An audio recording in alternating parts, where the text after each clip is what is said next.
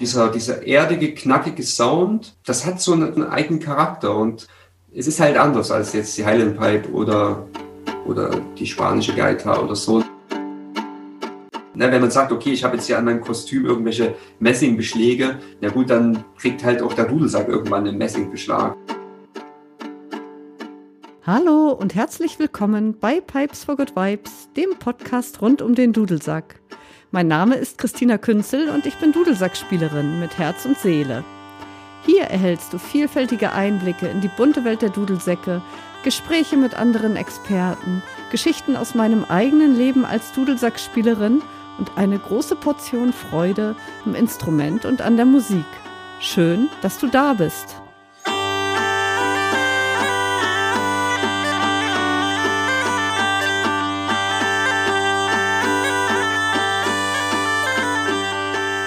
In der heutigen Folge wird ein weiterer Dudelsack-Typ vorgestellt, und zwar der Marktsack. Und ich freue mich dafür, Brian Hase zu begrüßen. Brian, du bist Dudelsackspieler und Dudelsacklehrer aus Dresden. Und ich freue mich sehr, dass du da bist. Herzlich willkommen.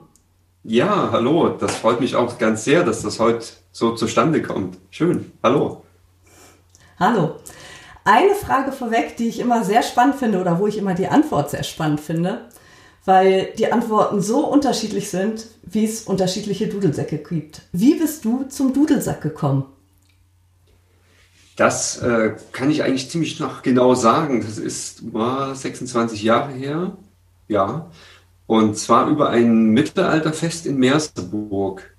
Damals 95. Genau, ich hatte 94 davon ähm, eine Werbung gesehen da war ich damals noch in, in, mitten in meiner Lehre und ich habe damals überhaupt noch nicht was von Mittelaltermärkten gehört. Also mich hat es grundsätzlich interessiert. Ähm, ich glaube, das liegt auch daran, weil meine Eltern halt mit mir immer auf irgendwelche Burgen gefahren sind jedes Wochenende. Und dann war halt so eine riesen Anzeige vom Mittelalterspektakel in Merseburg. Und das hat mich irgendwie fasziniert. Und damals mein ähm, Kollege, also mit dem wir zusammen die, die Band Fabula begründet haben, der stammt aus demselben Dorf und wir sind zufälligerweise immer zusammen im Bus gefahren. Und der ist auch so geschichtsfasziniert, macht Ahnenforschung und der hat sofort gesagt, boah, Mensch, wow, da komme ich mit so. Und dann, genau, dann haben wir uns da eigentlich so reingesteigert, darauf vorbereitet. Und für uns war halt klar, okay, also wenn wir dahin fahren nächstes Jahr, und dann kann ich bis dahin hoffentlich Auto fahren, hm. ähm, machen wir uns auf alle Fälle Kostüme. So, wir, wir, wir schneidern, weil, ähm, also besonders er, weil er stammt aus einer Raumausstatter-Familie. Die haben vom Prinzip alles da gehabt, Leder, Nähmaschinen, alles Nieten. Und dann haben wir uns halt irgendwie Klamotten gebaut. Das war eigentlich unser erstes Ding. Und dann hatten wir, genau, dann ist sogar noch kurz davor sind wir auf einen anderen Mittelaltermarkt noch gekommen, weil man hat dann schon so die Ohren, äh, Quatsch, die, die Ohren und die Augen ähm, aufgehalten und die, wo wir dann nach Merseburg gefahren sind, das war halt echt ein Riesenfest mit damals, glaube ich, drei, vier Bands. Das waren alles so mit Bands wie Tippe Klimber, Lumpazi Vagabundus, gerade im Aventure, die haben damals da gespielt, genau. Mhm. Und das hat mich damals so fasziniert, diese, diese Stimmung, also diese Musik vor allen Dingen, ähm, dass irgendwie das wie so ein, wie so eine Erleuchtung schon fast war, boah, Dudelsack so. Und da muss ich jetzt gucken, wie komme ich an so ein Instrument. Hm. Genau, ja. Und wie bist du dann an so ein Instrument gekommen? Jetzt bin ich ja neugierig. also das, das könnte, ich glaube, das, das wäre jetzt wahrscheinlich Abendfüllen fast schon. Also oh, oha, ähm, okay. ja, ich habe, also der erste Schritt war, ich hatte mir damals von Tippel Klimper eine Kassette gekauft. Ähm, die haben ja insgesamt drei Kassetten veröffentlicht und das war die mittlere, die rote. Und die lief dann natürlich auch hoch und runter und irgendwie habe ich dann immer geguckt, okay, wie kommt man irgendwie oder wo spielt die Band nochmal? Oder wir äh, haben dann zusammen auch geschaut, irgendwo in, irgendwelche Anzeigen. Ich meine, damals gab es noch kein Internet, wo ist vielleicht der nächste Mittelaltermarkt. Und irgendwie hat dann nochmal Tippe Klimper im Erzgebirge gespielt in so einem Jugendclub, der ist aber mittlerweile auch abgerissen. Und das war, ich muss überlegen, das war ich glaube Winter, Winter 95 zu 96. Und da habe ich von Micha Bach ähm, eine Adresse bekommen von Klaus Stecker, mhm. Dudelsackbauer, der damals in Berlin noch gewohnt hat. Und mit denen habe ich dann äh, Kontakt aufgenommen und einen Dudelsack bestellt. Genau.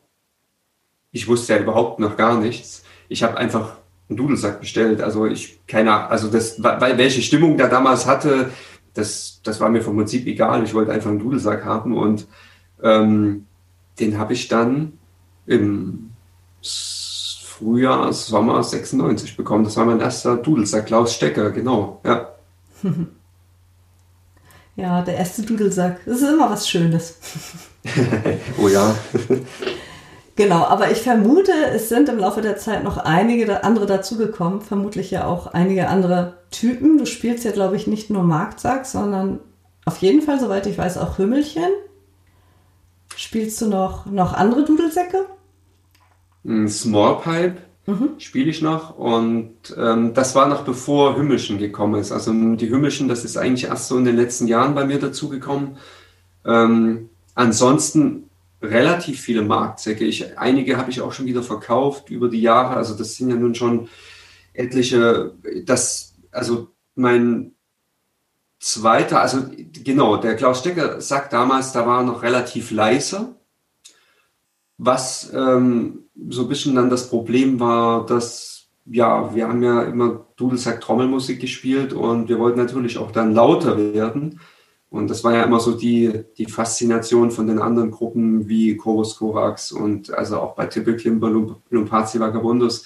Die haben halt ordentlich geknackt so im Sound und das haben wir dann gesagt, oh, Mensch, wie kriegt man das hin? Und ähm, der nächste Schritt war eigentlich dann bei äh, Bodo Schulz, habe ich mir eine Spielpfeife bauen lassen über einen Tipp damals von einem Kollegen, dass man die ein bisschen umbauen kann mit Schottenblättern und dann habe ich mir halt so einen Pakistani-Sack bestellt, habe die Bordun umgebaut, abgeschliffen, vom Drechsler andere Holzringe drauf machen lassen, Kupfrohr abgeschnitten und habe oben als Schaltrichter Hörner aufgesetzt, denn das eine Horn sogar gedeckelt und dort die, die veränderte Bodo Schulz Schalmei drin gespielt. Und das war schon ordentlich so. Das, das, das war dann echt so, das, das war dann schon der nächste Schritt. Also ich, ich habe halt auch immer ganz viel selbst dann noch gebaut. Also es ja. hat mich immer von Anfang an schon interessiert, äh, wie man da irgendwas verändern kann. Ja. Äh, mit ab abenteuerlichen Mitteln habe ich da irgendwas auch am Anfang gebaut. Und ähm, der nächste Schritt war eigentlich dann wieder zu Klaus Stecker zu gehen und da mir einen wirklich einen schönen äh, lauten Dudelsack bauen lassen. Und er hat damals für mich so eine Art Prototyp gebaut, weil vorher hatte er immer noch die, die leise Variante. Das war so, glaube ich, um 97, 98 rum, genau.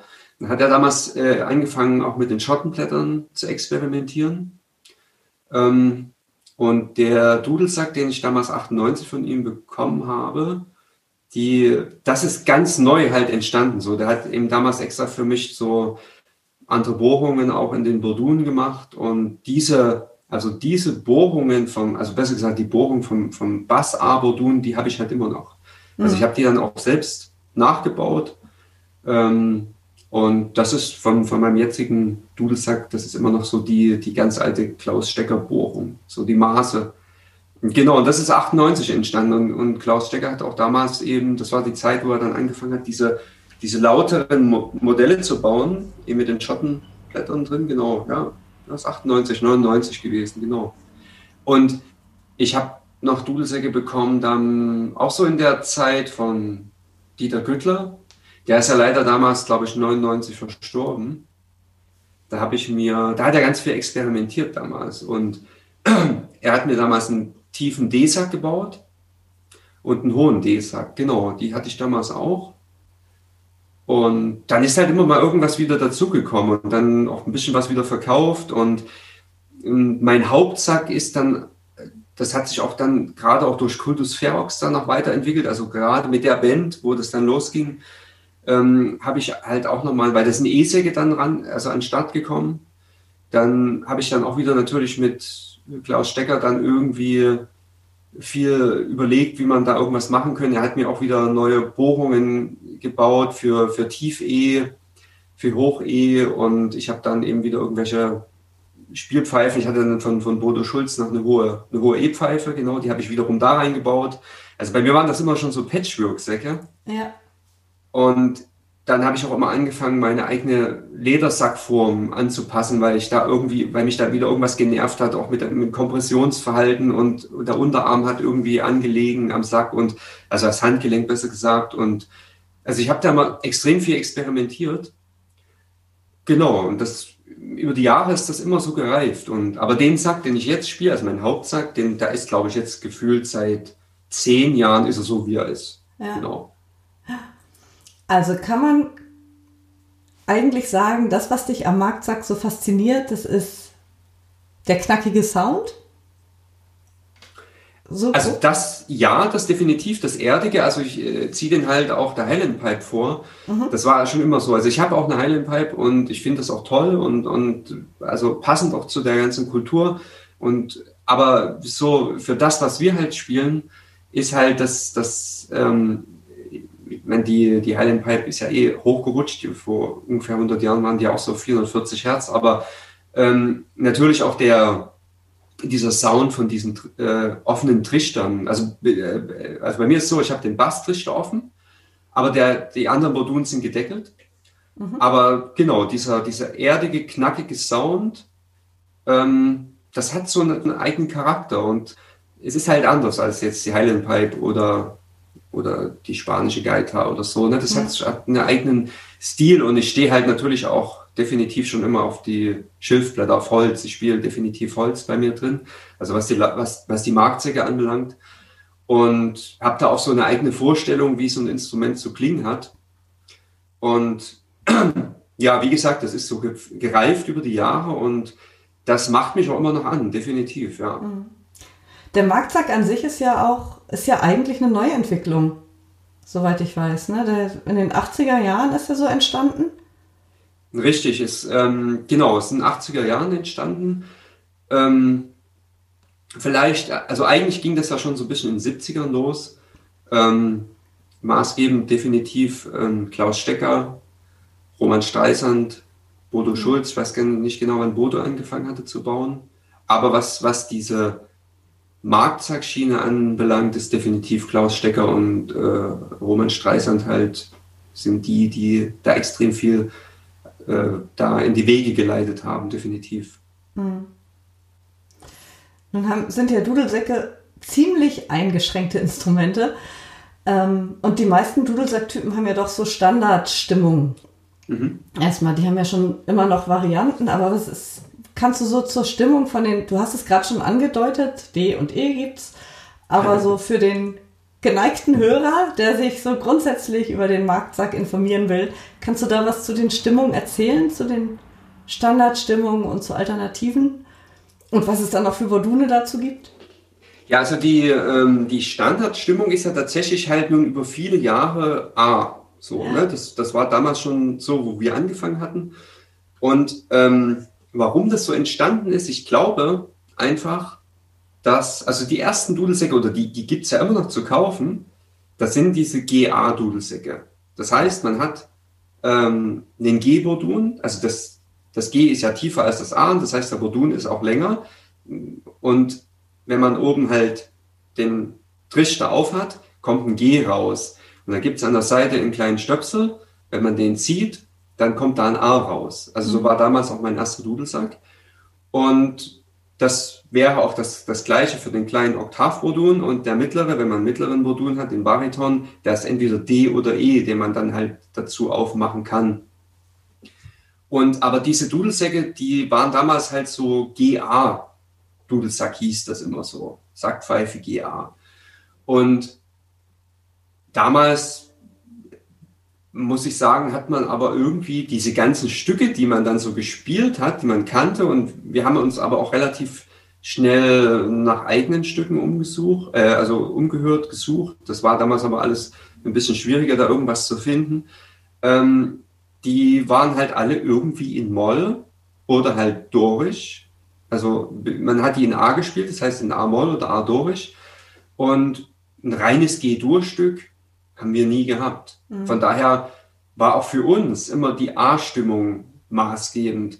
Und deshalb habe ich dann natürlich nach dem allerersten Dudelsack, der noch auf G war, äh, mich hat das dann genervt, dass dieser A-Sound halt immer dort oben an der Seite rauskommt und dadurch beim Hümmelchen oder so ist es jetzt nicht so wild, aber bei diesen, also wenn man halt äh, diesen lauten Trichter-Sound möchte, also egal, ob da ein Horn drauf ist oder ein Holztrichter, ist es eigentlich blöd, wenn der, wenn der Hauptton an der Seite durch ein Loch rauskommt, was irgendwie acht Millimeter groß ist und dann nur noch ein Teil oben aus dem Trichter.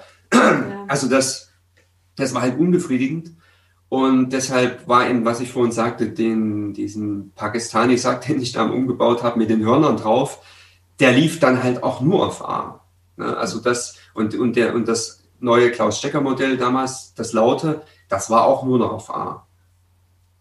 Und ja, und die, diese Standardstimmung, die ist halt nun seitdem immer nah halt. Und ähm, dann kam irgendwann Tief E dazu. Also Roman Streisand war, glaube ich, wirklich auch der Erste, der, der damals Tief E-Säcke gebaut hat. Das kennt man auch so vom Hören von seinen, also die, seine erste Spielboot-CD von 97, da hört man den auch schon. Und ähm, Corvus hat, glaube ich, auch damals schon viel mit Tief D gemacht, Hoch D, glaube ich. Das war aber jetzt nicht so standardmäßig. Also die, die Dudelsäcke waren zu hören, auch auf den Aufnahmen, aber die waren jetzt nicht so vordergründig wie die A-Säcke. Mhm. Ja. ja. und das A, genau, das, und das war halt dann so. Ne? Irgendwie hat, war das bautechnisch, ich glaube, man hat sich auch ähm, so ein bisschen, also es sind ja dadurch, also wie diese, wie diese Marktzeuge entstanden sind, ähm, da sind ja so viele Einflüsse reingekommen von verschiedenen Dudelsäcken, die man zu DDR-Zeiten irgendwie mal bekommen hat oder also vielleicht dann irgendwie mal ein Highland Pipe oder einen bulgarischen Sack und das. Also irgendwie ist halt schon so diese, diese Mensur dahin gebaut worden, dass es die Richtung Highland Pipe geht. Die haben ja auch oft dieselben Rohrblätter, oder man, glaube ich, ne? Das, das also jetzt ja, also dass ähm, die diese ganzen, auch die diese diese Dudelsackbauer, die also die meisten haben ja trotzdem äh, auf Plastik gebaut, ja. aber die Dudelsackbauer, die nach die sagen wir dann nach Klaus Stecker noch alle entstanden sind, ähm, die so ein bisschen mit den also mit der schottischen Mensur gearbeitet haben, die benutzen natürlich auch diese Schottenreeds. Natürlich ist das halt praktisch, weil wenn man jetzt hier in, also in Deutschland Holz spielen möchte, bei einem, bei einem lauten Marktsack, dann ist man natürlich gut beraten, wenn man jetzt, sagen wir mal, also Schottenreeds kaufen kann, weil die kriegt man. Ähm, hier jetzt einen Instrumentenbauer zu finden, der Holzblätter baut, das ist halt total selten. Also Klaus Stecker hat das früher gemacht, aber für die etwas, für das leisere Modell, oder macht es immer noch. Also das hat so ein bisschen auf Oboenhülsenbasis ist das gebaut. Habe ich auch damals bei Ihnen so einen Baukurs mitgemacht, wie man die Blätter baut. Mhm. Ähm, aber die sind halt nicht so laut. Und was noch eine andere Richtung gewesen ist, ähm, was dann auch in die Richtung von, von Chorus Corax gegangen ist, also äh, der, der Wim, der hat ja in die Richtung auch gebaut mit diesen äh, Cloton-Blättern, mit diesen französischen Blättern, was so in die Richtung Bombarde geht. Und ähm, das hat auch damals Klaus Stecker gemacht, so Anfang der 90er. Und da gibt es ein paar Spielpfeifen, also die vom Prinzip, die ich drin habe, ist auf diese Basis. Also Klaus hat mir damals von diesen ganz ersten Modell, also aber nicht das leise Modell. Er hat schon mal so Anfang der 90er so ein lautes oder Mitte der 90er so ein lauteres Modell gebaut auf, aufgrund dieser, dieser Cloton-Blätter. Ähm, die und die, das hat, das hat, das, also das, ähm, deshalb spiele ich es halt auch noch. Die, ähm, das fand ich viel cooler als die Schottenblätter, weil die waren eher so Richtung wie die Bombarden gehen. Die sind knackig, ähm, aber halt so melodiöser. Die, ich habe das immer so verglichen, die klingen so ein bisschen wie so ein guter Wein. Die sind nicht so bissig, so bissig, mhm. so, so hart wie, wie die Schottenblätter. Das ist einfach so, ne, die, die sind halt sehr, also die Schottenblätter funktionieren auch da drin, aber man muss sie einfach hinten dünner schleifen und also einiges verändern und eine Zwinge drum bauen, dass die ein bisschen beweglicher werden, was sich auch den, zum Beispiel auf den Gabelgriff auswirkt, auf das F. Ja. Schotten haben ja nicht dieses normale F, also können die zum Teil auch spielen, aber wird halt nicht so benutzt. Und der Gabelgriff da oben funktioniert natürlich besser, wenn diese Holzblätter ein bisschen flexibler sind, nicht so starr sind. Mhm. Und das, dieser Weg, der auch vom Sound und wenn man so auch diese ganz alten Chorus Coax äh, Spielpfeifen, also die, die Säcke hört, ich habe hab auch noch eine aus der Zeit, die fand ich damals schon auch immer faszinierend, weil die obere Hand klang richtig gut immer so. Ne? Die sind, waren nicht so dünn oder so, so schrill, sondern die, man hat, wenn man ein hohes G gespielt hat oder ein A, man hat noch das Gefühl gehabt, das Instrument erzählt noch was. Da ist halt nicht nur, da ist nicht nur Lautstärke und eine Frequenz, sondern da ist also eine Seele so drin, eine andere, eine andere Seele. Und das hat mich damals extrem, also fixiert so. Ne? Das, das fand ich gut. Und was halt interessant war, dass ähm, der Jens Günzel hat dann damals für, für Wim ähm, angefangen, Holzblätter zu bauen für Chorus. Und die haben natürlich auch dann in der Mensur, in der Spielpfeife funktioniert, die ich habe. Mhm. Und seitdem baut der Jens halt auch für uns die, die Holzblätter und er macht das echt super. Und ich, ich also ich, ich stelle die dann immer roh, ne? ich schleife die mir selbst ein. Und und diese ganze Kombination, das ist für mich der, also wo sich für mich also herauskristallisiert hat, das ist für mich so der Weg für dieses Instrument, also für mich persönlich vom Geschmack. Ja, und deshalb, ich spiele jetzt gar, gar, gar nicht mehr wirklich die Schottenblätter. Das war halt damals so mit, mit der Bruder Schulz Schamai, das war auch gut, mhm. aber man hört einfach, dass da ein Schottenblatt drin ist. Mhm, ja. Ach, das mit der Seele des Tones, das war schön. Das ist schon gesagt. ja, aber das, das stimmt ja schon, das stimmt so, ne? schon. Also bei mir ist das auch so, wenn ich bei mir ist es jetzt die Schäferpfeife, wenn ich die höre, dann ist, geht sofort mein Herz auf. Das ist einfach, ja, ja. genau. Zur Optik der Marktsäcke. Die wirken ja oft sehr, ja, sehr mächtig, sehr reich verziert, sehr, ja, fancy verziert, sehr fantastisch. Woher kommt das? Resultiert das aus dem Einsatzgebiet? Oder wie kommt das, dass, dass, dass die Marktsäcke so. Sie müssten ja gar nicht so, so brachial sein.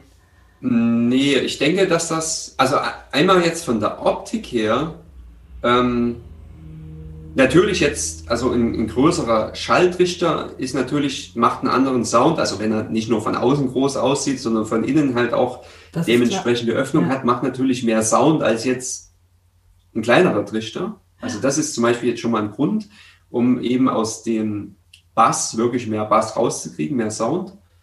Ähm, das war, denke ich mal, auch so ein bisschen der Hintergrund und dass es auch ein bisschen brachialer aussieht. Also die, die ersten, die ja damals so angefangen haben, so etwas größere Dudelsäcke zu bauen, das war halt Corvus Coax, Wim und Roman Streisand.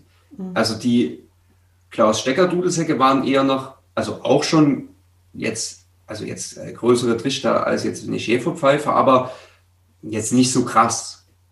Und genau, also äh, Roman Streisand und, und Wim, die haben damals das gebaut. Und wenn man, zum, wenn ich jetzt muss überlegen, also bei Chorus war es, glaube ich, so nach so 93, also zumindest wenn man da auch noch so ein paar Aufnahmen sieht, da waren die Trichter auch noch schlanker. Und ähm, ich glaube, die haben würde ich jetzt nochmal so behaupten, also man hat über die Jahre immer so viel gehört, aber manches vergisst man dann auch wieder. Also ich glaube, das war auch so ein bisschen so eine Mischung aus dem Gesamterscheinung, wie, ne, wie, wie wirkt man auf, auf der Bühne. Und wenn man jetzt auch Roman Streisand kennt und, und Spielwut sieht, das hat mich ja damals auch extrem fasziniert, so Mitte der 90er, ja. äh, diese, diese urische Art, so auch diese, diese, also nicht nur die Musik, also klar, für mich natürlich vordergründig die Musik, aber das ganze, diese ganze Erscheinung, wie diese Bühne ausgesehen hat, das, das war alles so. Gesamtkonzept sozusagen. Wie, wie bitte? Das Gesamtkonzept. Genau, also alles so handfest, ja. urig, ne? da war nichts Zerbrechliches irgendwie dabei und das war halt so alles so bäuerlich, ne? Also ja. durfte auch, und, und ich weiß noch damals Brandern, der hat auch mal erzählt, äh, dass, ich glaube, Brandern war auch damals auch so ein bisschen, denke ich mal, mit Maß geben, wo er gesagt hat, hier, Mensch, wir ziehen die ganze Zeit mit Chorus umher, mit den Kiepen, das muss doch alles ein bisschen jetzt dicker gebaut werden, sonst zerbricht da ständig irgendwas.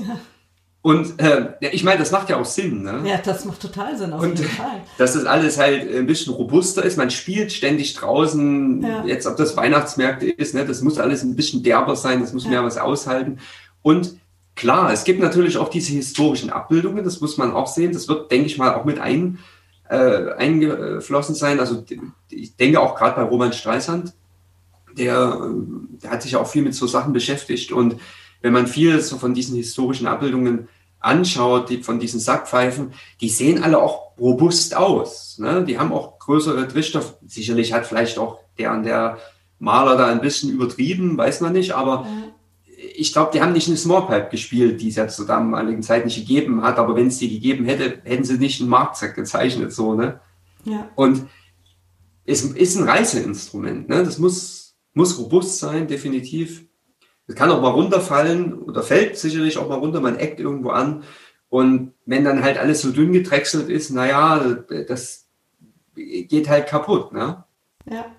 Und, und diese, diese ganze, und was jetzt zum Beispiel das noch was dazu kommt mit dem, mit dem Design so und den Verzieren, das hat, glaube ich, alles was damit zu tun, gerade in, in also diese Ostmittelalter-Szene, ähm, das, das war ja das ganze Erscheinungsbild damals auch. Gerade so Anfang, Mitte der 90er, wie ich auch diese Märkte so mitbekommen habe, da war ja alles so verschnörkelt und verziert. Man war so detailverliebt und, und ne, das viele sind ja auch so ein bisschen aus der Indianerszene gekommen. Das, das war ja alles so vermischt, so alles so, ne, mit, mit Pferdeschweifen und das und mhm. Ledermasken und, und das klar, wenn man jetzt, sagen wir mal, sein Kostüm so bearbeitet und stylt, so wie wir das ja auch gemacht haben immer, dann, dann nimmt man auch das Instrument und passt da irgendwas an. Ne, wenn man sagt, okay, ich habe jetzt hier an meinem Kostüm irgendwelche Messingbeschläge, na gut, dann kriegt halt auch der Dudelsack irgendwann einen Messingbeschlag. Also ja. das liegt halt nahe, so, ne, weil das ja. Gesamtbild soll ja irgendwie das passen und gut aussehen. Ja. Genau. Und, und, und das hat sich so entwickelt und natürlich, dass dann irgendwann also das war so witzig eigentlich, wo, wo dieser, dieser große Trichter-Hype so losging, ähm, wurden ja äh, von gewissen Instrumentenbauern, wurden ja die Trichter immer größer. Ähm, aber also nach meinem Geschmack dann auch schon zu krass, weil es einfach auch irgendwann zu schwer wird und äh, du hast keine gute Spielhaltung und das wirkt sich ja am Ende auch aufs Spielen aus. Ja. Und diese Chorus Korax Dudelsäcke waren ja gar nicht so krass. Also, ne, die, die, wenn man da diese Trichter anguckt, ähm, das, die, klar, die haben so Maßstäbe gesetzt oder Roman Streisand, aber was jetzt so, ich weiß gar nicht, wann das lo losging, so um ja, 2000 rum, so, da wurden ja so Riesentrichter gebaut ähm, oder werden immer noch gebaut, aber ich persönlich finde das so ein bisschen dann übertrieben, so, weil die, die machen auch vom Sound her nicht mehr her. Mhm. Ja, das ist einfach eine reine Optik-Sache so dann. Ja. Wir genau. Jetzt, Genau, wir haben jetzt ja immer nur vom lauten Sound gesprochen. Ich meine, die wurden ja in erster Linie wurden sie ja dafür auch gebaut, um erstmal wirklich ohne Verstärkung irgendwie weit zu reichen und draußen auch weit zu reichen und weit zu klingen. Aber wenn das jetzt jemand für sich so spielen möchte, lernen möchte, zu Hause, im Kämmerlein, in der Wohnung, im Zimmer soll es ja nicht so weit klingen. gibt, es, gibt es auch äh, leise, leise Alternativen, die, die gut sind? Also gibt es, gibt es Lautstärkeabwandlungen? Du hast erzählt eben, die gab es in den 90ern, aber gibt es aktuell noch welche, wo sich so Interessenten genau. dran orientieren können? genau, also es gibt vom Prinzip, also ähnlich wie jetzt im schottischen Bereich, ne, es gibt da die, äh, die Highland Pipe, die eben ganz laut ist, die Border Pipe, die ist so, so, so eine mittlere Lautstärke, wie jetzt die, die Schäferpfeifen, oder dann gibt es halt die Small Pipe, die ist halt so wie es Himmlischen. Und ähm, ich hatte mir damals halt eine Smallpipe bauen lassen, aber halt mit einer, also die ist in A und mit, aber mit einer deutschen Griffweise. Und jetzt in den letzten Jahren bin ich halt auch äh, zu den Hümmelchen gekommen, einfach auch, weil ich ähm, viel unterrichte und ähm, viele von, eigentlich fast alle Schüler, wenn ich jetzt auch die ich hatte in den ganzen Jahren und die ich aktuell habe, die genau was du sagst, haben natürlich, die wollen gerne Dudelsack spielen, wollen auch gerne diese Mittelalterschiene spielen, bretonisch, aber kaufen sich jetzt keinen Marktsack, weil Nachbarschaftsprobleme und äh, genau. Und da ist halt natürlich ein leiserer Dudelsack angebracht und ähm, jetzt gibt es halt diese, Marktzack Hümmischen. Das heißt, der ist auch in A. Also ich habe da jetzt gerade auch in den letzten Jahren äh, durch die Schüler äh, viel mit dem Toro Sonota zusammengearbeitet. Also wir arbeiten immer noch zusammen. Und in den letzten ja, drei, vier Jahren ist viel entstanden. Also ich habe einige Hümmischen von ihm und ja, haben auch hier und da immer ein bisschen was verbessert. Und ähm, die ne, nach denselben Punkten, Trichter läuft komplett auf A, also die, mhm. die Haupt, äh, die Haupt äh, ähm, Trichter, also jetzt äh, Bass A und Tenor A. Und also die sind jetzt nicht zum Umstimmen auf G, kann man mhm. natürlich gerne auch machen, aber ähm, da komme ich dann auch gleich noch dazu äh, zum Thema mit der Reinstimmung. Und die sehen so ein bisschen aus wie ein Marktzack in klein. Ne? Man hat jetzt nicht so diese hübschen, wo die Bordune so nach vorne gehen, sondern man hat die an der Seite, ein Fleisch vor Bauch noch. Und ähm, genau, also man hat, genau, sieht aus wie so ein kleiner Bruder vom Marktzack. Und eben in der himmlischen Zimmerlautstärke, wo man ganz entspannt spielen kann. Das stört dann auch nicht wirklich die Nachbarn. Und was halt auch schön ist, man kann einfach auch mal entspannter mit zum Beispiel einer Gitarre, einer Geige, ein Cello oder ein Akkordeon zusammenspielen. Das ist halt auch mit diesen ganz lauten Marktsäcken echt schwierig so. Ne? Da muss man dann schon wieder die Geige verstärken und genau. das. Genau. Und das ist eben auch das, also gerade von den ganzen Schülern, die das ja auch so hobbymäßig machen, mit einer großen Leidenschaft. Aber natürlich, klar, die sitzen zu Hause und wollen dann spielen. Und jetzt gerade durch diese ganze Corona-Sachen, man hat ja jetzt, ja, der Unterricht, der läuft ja alles seit einem Jahr über, über Skype. Ähm, und da ist man natürlich mit dem, mit dem Hymischen auch besser bedient als jetzt mit dem Marktzeug. Ja. Ist allerdings auch ein anderer Sound. Das muss sich auch jeder bewusst sein. Dass es einfach auch in der leisen Variante einfach nicht vergleichbar ist mit dem Marktsack-Sound. Also so gar nicht. Nee, es ist ein anderer Sound. Und natürlich auch so bautechnisch schon, da die Spielpfeife ist eine Oktave tiefer. Ja. Klar, genau. Die ist dann, Aber ist, ist dann ja auch zylindrisch bei den leisen Marktsäcken, sag ich jetzt mal, oder Hümmelchen in GA. Genau. Richtig. Und also was jetzt, und ich finde, als, also, also jetzt von den ganzen Schülern, äh, wenn ich das mal so zurückblicke und ich unterrichte jetzt seit 2007, genau, ähm, hat sich eine regelrechte Begeisterung von diesen, von dieser Art von Hymnischen jetzt herausgebildet. Ja, ich meine, die, klar, es gibt halt die, die unbedingt auf dem Mittelaltermarkt spielen oder spielen wollen die, die, klar, die greifen zum Markt, ja ganz logisch, aber eben, ähm, dass man eben jetzt noch so dies, diese andere Art von Hymnischen hat, das, das kennen gar nicht viele. Also ich, viele, viele Leute die schreiben mich an, Mensch, ich will unbedingt Dudelsack lernen und was geht denn da und so und dann, klar, dann mhm, kriegen die halt ja. mit, dass es eben diese, diese Marktsack-Hymnischen gibt und das finden die halt auch dann gut. Ja. Mhm. Genau. Also man kann sagen, so, wenn, ne, wenn jetzt, wenn man das mal so diese 30, 30, 40 Jahre zurückblickt, ist eigentlich schon ziemlich genial und bemerkenswert, was in Deutschland diesbezüglich jetzt ähm, für eine Entwicklung auch von, von so einem Instrument, so, also wie sich das jetzt alles so in Bewegung gesetzt hat und uns so eine krasse Begeisterung hervorruft, so intensiv immer noch. Also ich, mein, gut, man müsste geschichtlich das äh, vergleichen. Das kann man, denke ich mal, gar nicht so nachvollziehen. Aber ich würde mal behaupten, dass diese, diese Bewegung, die jetzt hier seit 30, 40 Jahren ist, auf dieses Instrument, egal ob es jetzt laut oder leise ist, ähm, ist schon extrem herausragend. In so einer kurzen Zeit, dass das so eine Faszination auslöst und dass ja mittlerweile echt in Deutschland so viele Leute Dudelsack spielen. Also diesen, diese Art von Dudelsäcken. Hm. Ja. Übrigens zu der, zu der Stimmung noch. Ähm, in einer Podcast-Folge habe ich mit äh, Michael Vireno gesprochen, der ist Sprachwissenschaftler und Musiker. Mhm. Und ähm, der hat halt was zur geschichtlichen Entstehung der, der Dudelsäcke halt oder der Sackpfeifen auf sprachlicher Ebene erzählt. Und er hat von einem Manuskript erzählt, das in Edinburgh liegt, das ganz genau eine deutsche Sackpfeife beschreibt. Okay. Aus dem Jahr oh, 1633. Und zwar ist es das erste Manuskript, das diese Sackpfeife, äh, Sackpfeife ganz genau beschreibt. Also wirklich, in welcher Stimmung sind die, da, weil das, davon gibt es ja bisher keine Quellen. Und da ist wirklich, und da dürfen sich alle Marktsackspieler freuen, deswegen erwähne ich es hier, da wird explizit erwähnt, dass der tiefste Ton das G ist. Echt? Ja.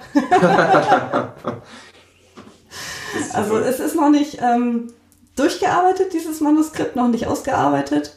Ich hoffe, es gibt dabei dazu irgendwann eine Veröffentlichung, dass man da genaueres weiß. Ähm, aber so viel habe ich schon mal gehört davon, Jens. okay. Aber echt spannend, sehr interessant. Ja, das stimmt. Ich meine, es ist ja eigentlich so gut wie nichts erhalten. Es gibt diese, diesen Fund, diese Rostocker Spielpfeife. Genau, ja. Ja, aber das, aber das, ja, also. Was eine Hümmelchen-Spielpfeife ist im weitesten Sinne, ne? Da gibt es noch die Spielpfeife vom Ilves Büller Kog, die Wiener Sackpfeife und viel mehr gibt es auch nicht. so im ne? deutschsprachigen ne? Raum. Das ist ein Phänomen. Das taucht, glaube ich, in diesem Podcast noch öfter auf, dieses Phänomen, dass es kaum Quellen gibt. Also was, was ja wirklich auch eigenartig ist, also ich habe in, in, in, den, in den letzten Jahren jetzt mich auch immer mal intensiver damit beschäftigt, ähm, also gerade mit diesen noch naheliegenden Dudelsackkulturen in Deutschland, also mit, mit der Oberpfalz, mit, mit dem äh, Bereich der Schwaben, ähm, da, da, wurden ja also wirklich Sackpfeifen noch, also gerade in, wo haben wir gespielt, Heidenheim, ähm, Genau, da gibt es noch den, da gab es den Schäferlauf. Da gibt es sogar Fotos noch, glaube ich, von 1920, wo einfach noch einer Sackpfeife spielt. Ja. Und man wundert sich wirklich, also gerade in der Oberpfalz war, glaube ich, noch bis ins 18. Jahrhundert der Dudelsack das zweit, genau, das zweitbeliebteste Instrument. Erst Geige, dann Dudelsack. Und, Ach, wie schön. Ähm, und ist irgendwie alles weg. Also was, was ist denn mit den Instrumenten passiert?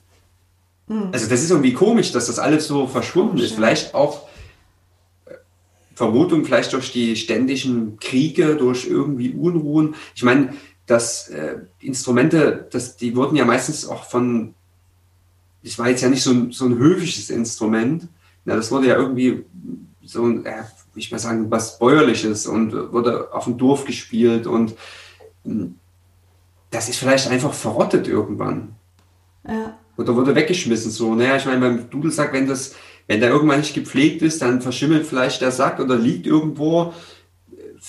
Und dann haben, hieß es vielleicht damals, naja gut, das hat irgendwann mal mein Opa gespielt, ach Gott, was will ich denn damit? Ja, weg. Oder also ja. es ist echt komisch, dass diese, dass von diesen ganzen Instrumenten dass da eigentlich nichts übrig ist. Ja. Vielleicht auch Holzwürmer, keine Ahnung. Ja, irgendwie. Ja, ist schon, ist schon seltsam. Naja. naja. Wir kommen mal zurück zum Marktsack. Genau. Es gibt ja auch noch was zu hören. Ja. Aber bis jetzt äh, Willst du dazu was sagen? Ja, klar. Was es zu hören gibt und äh, wie du das löst, weil der Marktsack ist ja schon, wie wir gehört haben, sehr laut. Der ist sehr laut und wie spät ist es jetzt? Halb zehn und äh, mein Sohn schläft hier oben drüber. Ich meine, der kennt das zwar schon, aber ich glaube, die Nachbarn, obwohl die ja sehr entspannt sind im Haus, würde ich glaube ich jetzt nicht mehr den, den Marktsack anwerfen. Ich würde das einfach ähm, demnächst bei uns, äh, wenn ich mal wieder jetzt im Proberaum bin, ähm, dort würde ich einfach eine Aufnahme machen. Genau. Schön. Magst du noch mal erzählen, was es zu spielen gibt? Ja, ich werde ähm, was Bretonisches spielen, einen Andro. Und genau, den gibt es dann auch als Noten.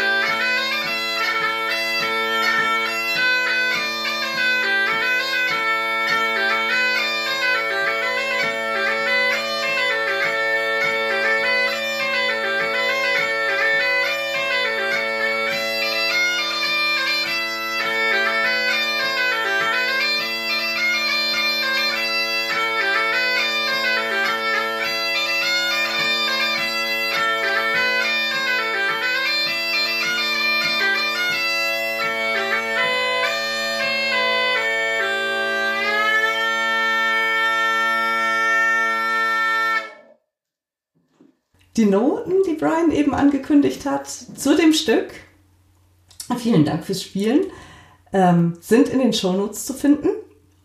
Genauso wie der Kontakt zu Brian, wer den aufnehmen möchte. Ähm, egal, ob man einen Dudelsack-Lehrer oder einen Dudelsack-Spieler sucht, für was auch immer, sind auch in den Shownotes zu finden und auch zu den Projekten von Brian. Genau.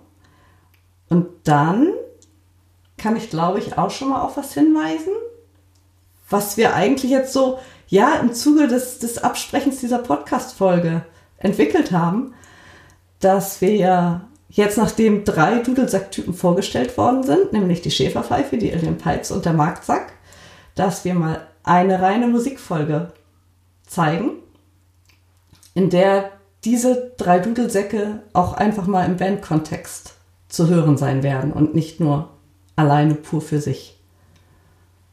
Genau. Und da wirst du, glaube ich, auch vertreten sein. Ne? Genau, das, das, das hatten wir ja schon irgendwie so ausgemacht. Genau. Ja. Möchtest du den Dudelsack-Enthusiasten noch was mitgeben? So, als Schlusswort von dir. Ja, definitiv. Also ich, ähm, für mich ist das ja nun wirklich über die Jahre eine immer stärkere Passion, die und also dieses Dudelsack Markt, Dudel, also Marktsack und äh, Hymnischen und vor allen Dingen auch als Dudelsack-Lehrer Ne, das, das reift halt auch ganz, ganz viel über die Jahre und ich bin auch total dankbar über die Schüler, weil der Lehrer lernt ja am Ende durch den Schüler selbst mit und es hat sich total viel entwickelt in den letzten Jahren und ich bin, also meine Hoffnung ist einfach, dass wirklich ähm, alle, die jetzt schon Dudelsack spielen, dass die am Ball bleiben, dass die auch Interesse haben, diese dieses Instrument hier in, in Deutschland, dass das also wieder so ein Kulturinstrument wird, dass das ernst genommen wird, dass man da einfach wirklich mit, mit Herzblut und Leidenschaft rangeht, dabei bleibt und dass man hoffentlich in den nächsten Generationen, in 100, 200 Jahren noch weiter darüber spricht. Also dass das Instrument nicht irgendwie wieder verloren geht, das glaube ich auch jetzt vom Gefühl nicht. Da, dazu gibt es das, glaube ich, schon zu lange jetzt und das ist mein großer Wunsch an euch natürlich, das einfach immer weiterzuführen. Ja, schön. Vielen, vielen Dank. Ja, ich danke auch. Für deine Erzählung und deine Erläuterung und äh, ja, dass du hier warst. Und ja, ich sag mal, bis bald. Ja, bis bald. Vielen Dank. Hat mich sehr gefreut.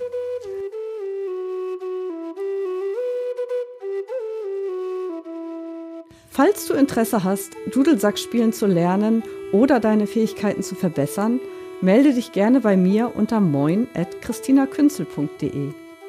Wenn du auf dem Laufenden gehalten werden möchtest, Informationen zu Kursen und Konzerten oder auch den Podcast zugeschickt bekommen möchtest, dann abonniere gerne meinen Newsletter unter www.christinakünzel.de slash newsletter. Wenn dir die Folge gefallen hat, freue ich mich über eine Bewertung bei iTunes, um sie für andere sichtbarer zu machen. Vielen lieben Dank und alles, alles Gute, eure Christina.